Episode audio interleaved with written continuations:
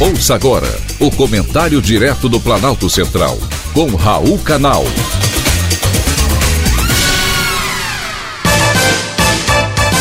Queridos ouvintes e atentos escutantes, assunto de hoje: médico perdoa a dívida.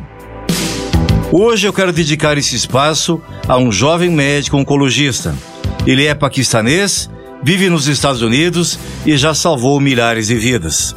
E novamente decidiu fazer o bem.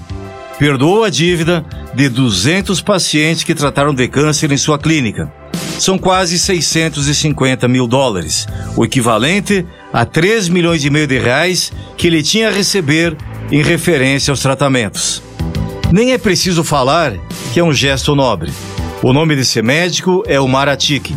No final do ano passado, ele decidiu fechar o seu centro de tratamento de câncer no estado do Arkansas após 30 anos de trabalho dedicado aos seus pacientes. Ao fechar a clínica, o médico Omar Atiki contratou uma empresa de cobrança de dívidas para coletar os pagamentos que ainda estavam pendentes. Mas então percebeu que muitas famílias haviam sido afetadas financeiramente por conta da pandemia.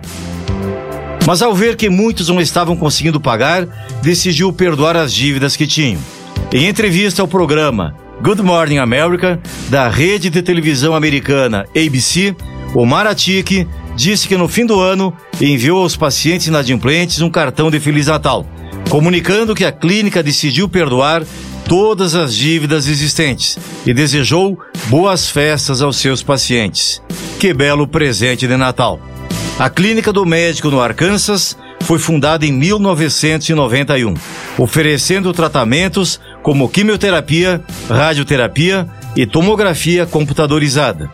Ele agora é professor da Universidade do Arkansas para Ciências Médicas, na cidade de Little Rock.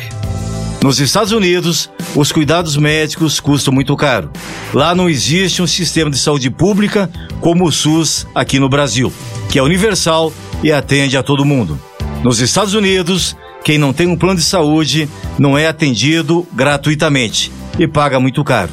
Isso faz com que o gesto do médico Omar Atiki seja ainda maior, demonstrando a capacidade humanitária dele e de sua família, que o apoiou integralmente em tal decisão. Omar Atiki fez uma escolha consciente. Quando escolhemos ações que levam felicidade aos outros, o fruto colhido será uma felicidade ainda maior.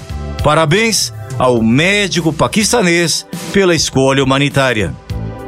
Direto do Planalto Central, com Raul Canal.